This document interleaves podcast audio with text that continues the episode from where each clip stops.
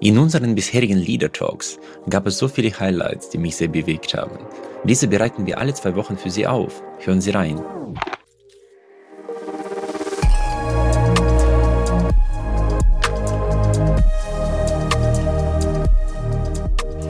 Ja, aber deswegen fand ich auch sehr, sehr interessant, dass Sie solche, sagen wir, schwierige Themen, die in unterschiedlichen Blasen sehr, sehr unterschiedlich gehandhabt werden, so plastisch und auf den Punkt äh, erklären können. Unter, unter anderem zum Beispiel das Thema mit dem CO2-Ausstoß, weil es gibt ja hier eine klare Aufforderung der Politik mit gutem Vorbild äh, der Welt, unsere Methoden äh, aufzuzeigen und zu exportieren, quasi nicht mehr den Maschinenbau da dafür zu bemühen, sondern unsere exzellente Philosophie, wie man die ja, CO2-Einsparungen erreicht, durch Verzicht immer wieder oder durch äh, die Ansagen. Sie haben das Spiel auch sehr, sehr gut erklärt. Ja, also es hat keinen Zweck, moralisierend daherzukommen. Ja, wenn man anderen Leuten auf der Welt sagt, tut uns leid, ihr seid arm und ihr müsst jetzt arm bleiben bis in alle Ewigkeit, dann ist das keine so richtig überzeugende Message, der die sich werden anschließen können. Ja, also und das ist ja so ein bisschen die Aussage, die gemacht wird im Augenblick. Ja, es wird gesagt, guck mal her, wir machen euch vor, wie man arm wird und das macht ihr dann bitte schön nach. Also, oder braucht ihr nur beizubehalten, weil viele sowieso schon arm sind. Das ist natürlich keine Methode, wie man die anderen wirklich dazu bringt, in die Richtung zu gehen, die wir für richtig halten. So, man muss dann schon einen Weg aufzeigen, wie man den Lebensstandard hochhalten kann oder bei den anderen Stellen eben erhöhen kann und trotzdem das Ganze so machen kann, dass es umweltverträglich ist. Ja, ist ja nicht nur CO2, gibt ja auch noch ein paar andere Aspekte, die dann mit reinspielen. Und äh, das vergessen einfach viele. Ja, viele glauben, dass man einfach durch einen erhobenen Zeigefinger andere dazu bewegen kann, etwas zu tun. Aber das klappt eigentlich fast nie. Die Frage ist immer, welche Anreize sind dahinter? Und wenn man falsche Anreize gesetzt hat, dann kann man sich auf den Kopf stellen, mit den Beinen wackeln. Das wird nicht funktionieren. Mhm. Und Sie haben ja noch, äh, glaube, das ist ja im Prinzip ein soziales Dilemma im klassischen Sinne. Und Sie haben Trittbrettfahrer als Problem grundsätzlich, auch wenn man sich auf etwas einigt. Äh, wie sanktioniert man das richtige Verhalten? Weil äh, von einer moralischen Einstellung bei allem auszugehen, ohne sanktionierende Mechanismen zu haben, wird schwierig. Ja, Sie haben immer das Problem, wenn der individuelle Anreiz in eine Richtung deutet, es anders zu machen als das, was man vereinbart hat. Dann wird jeder seine ganze Kreativität darauf verwenden, Lösungen zu finden, wie er es anders machen kann. Das ist aber nicht das, was man will. Ja, man will ja gerade, dass die Kreativität in die Richtung aktiviert wird, dass es eben dahin läuft, wo es gesamtgesellschaftlich oder vielleicht den gesamten Planeten optimal wäre. Und das heißt, man muss hier Methoden finden, bei denen jeder Einzelne sagt, ja genau, ich mache das nicht, um anderen zu helfen, sondern weil es für mich selber besser ist. Und dann, wenn man das gefunden hat, dann klappt das Ganze. Und man muss ja auch sehen, also das ist jetzt beispielsweise die Diskussion über erneuerbare Energien. Ja, das ist ja etwas, was bei uns wahrgenommen wird, als etwas, wodurch man eigentlich ärmer wird. Es wird auch vielfach bei uns so gehandhabt. Ja? Also die Rahmenbedingungen werden so geschaffen, dass erneuerbare Energien im Augenblick uns ärmer werden lassen. Das ist aber gar nicht angelegt in den erneuerbaren Energien, sondern es ist daran angelegt, dass es einfach falsch umgesetzt wird.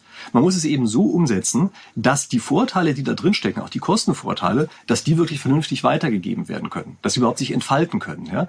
Denn wir haben es hier mit Technologien zu tun, bei denen die Grenzkosten gleich null sind. Also ich meine, das ist doch eine fantastische Sache. Ja? Wir können Energie erzeugen zu Grenzkosten von null. Das ist weniger, als man sich eigentlich überall sonst hat vorstellen können. Ja? Nur muss man eben die Potenziale, die da drin stecken, auch wirklich nutzen können. Und das geht nicht, indem man einfach sagt, man schaltet von heute auf morgen um, da, wenn die Technik noch gar nicht da ist, ja, sondern es ist einfach ein Entwicklungsprozess, äh, den man in Gang setzen muss. Und selbst wenn es dann ein bisschen länger dauert, hat man wenigstens einen Pfad, bei dem man der Rest der Welt wirklich sinnvoll folgen kann. Das halte ich mir für den Weg, der hier der eigentlich erfolgversprechende ist. Also wie man so schön sagt, äh, Konsistenz schlägt Intensität. Ja. ja, genau. Slow and steady wins the race. ja, genau. Also ich habe, glaube ich, auch zum Thema Ziele sind für Loser auch einen Beitrag veröffentlicht. Äh, ich habe auch ähnliche Philosophie, die ich verfolge von Scan Adams. Äh, das war auch eine, äh, eine interessante Perspektive. Aber in diesem Kontext, bezogen zum Beispiel auf die Nachhaltigkeit, den erhobenen Finger quasi als Mahnung zu nutzen, das ist ja nicht sehr günstig. Wenn wir jetzt von der Spieltheorie zur Systemtheorie kommen, da geht man immer davon aus, dass man am System arbeiten muss und nicht am Menschen. Weil wenn man mit dem richtigen System das Verhalten anpassen lässt durch richtige Anreize, dann reguliert sich das System deutlich besser als jetzt durch moralisierende Appelle. Ja. Ja, also Systemtheorie und Spieltheorie gehen manchmal so ein bisschen ineinander über. Also es gibt in der Spieltheorie eine Richtung, die nennt sich Populationsspiele das ist immer, sind Situationen, in denen sehr viele Spieler gleichzeitig interagieren. Also Tausende oder auch Millionen von Spielern gleichzeitig. Ja? Also im Grunde genommen das, was wir eben sozusagen im echten Leben kennen. Und man merkt schon deutlich, das ist natürlich ein System, was damit entsteht. Ja? Das äh, ist ganz klar. Und insofern sind die beiden Sachen schon, äh, also haben sozusagen Übergänge ineinander. Ja? Wobei die Spieltheorie immer auf das Individuum guckt und die Systemtheorie guckt sich sehr oft an, was macht denn das Aggregat? Aber die Spieltheorie ist sozusagen die erklärende Basis dazu, wo das andere hin oder wie, wie die interagieren. Die ja, genau. Ja, und erklärt damit sozusagen aus der Mikroperspektive heraus, wie solche anderen Effekte auftauchen können. Und äh, aus Ihrer Perspektive, es gibt ja in der Spieltheorie immer wieder Phänomene, die man äh, jetzt als Modelle, ich weiß nicht, wie die richtig äh, bezeichnet werden, das, zum Beispiel äh, Sozialdilemma oder Moral Hazard Problem oder Gefangendilemma ist, glaube ich, die bekannteste Modellierung, die man von überall kennt. Äh, was ist aus Ihrer Sicht so richtig spannend, was man zum Beispiel im Managementalltag sehr, sehr gut beobachten und auch einsetzen kann? Im Grunde genommen können Sie all diese Grundtypen von Spielen im Managementalltag die ganze Zeit beobachten. Ist ja auch klar, das sind ja immer Interaktionen zwischen Menschen und es gibt ganz einfach bestimmte Typen, wie die aufgebaut sind. Ja, das ist ja eine endliche Anzahl von verschiedenen Grundtypen sozusagen. Und deshalb tauchen die alle wieder in den verschiedensten Formen auf. Ja? Also das Gefangenendilemma ist ja wahrscheinlich deshalb so irrsinnig bekannt geworden, weil das ein Spiel ist, in dem die individuellen Interessen völlig anders sind als die Gruppeninteressen. Abstrakt gesagt ist das ja etwas, was wir im täglichen Leben ständig kennen. Ja, also wir haben da ganz oft Situationen, in denen wir merken, ist doch klar, irgendwie der Einzelne will was anderes als das, was für die Gruppe gut wäre. Ja, also intuitiv kennt man das schon. Aber es ist eben interessant gewesen, sowas auf einmal mathematisch beschreiben zu können. Und Sie müssen sich auch vorstellen, dass in den Wirtschaftswissenschaften das über lange Zeit hinweg hier immer so war, als gäbe es diesen Konflikt überhaupt gar nicht. Und dann auf einmal kommt einer des Weges ja, und sagt, Leute, passt auf, äh, diesen Konflikt gibt es. Und wir verstehen jetzt auch, unter welchen Bedingungen der eintritt und unter welchen nicht. Ja?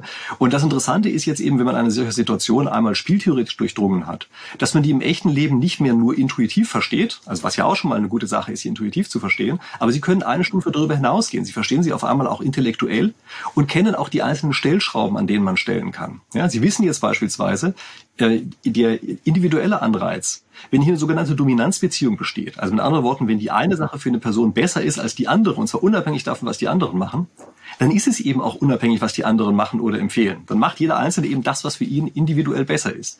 Und wenn man eine solche Situation sieht, dann hilft es nicht herum zu jammern, dass das passiert, sondern da muss man sich Gedanken machen, was macht man denn jetzt, um die Situation zu ändern, um die Regeln dieses Spiels zu ändern, so dass am Ende eine Situation entsteht, die man eben lieber haben möchte. Ja? Also in vielen Fällen geht es einfach darum zu verstehen, welches Spiel spielt man und wie kann man dieses Spiel gestalten. Und wie gesagt, es gibt verschiedene Grundtypen. Ich meine, die brauchen wir jetzt vielleicht nicht alle auszuwalzen, ja, aber es ist interessant, sich mit diesen Grundtypen zu beschäftigen und dann auch zu sehen, welchen Stellen die im echten Leben wieder auftauchen. Also das ist ja vielleicht auch das, was ich auf meinem Spieltheorie-Kanal dort mache auf YouTube dass ich eben solche Situationen nehme, wie man sie aus dem alltäglichen Leben heraus kennt, und dann bestimmte Aspekte von solchen Spielen darauf anwende und dann sagt man, ah, okay, jetzt verstehe ich das. Es ist nicht nur eine Blackbox, sondern wir haben die aufgemacht und sehen da drin, welche Rädchen wie wirken. Ja, ich glaube, das ist das Spannende, was die Leute auch anzieht. Und mich selber auch.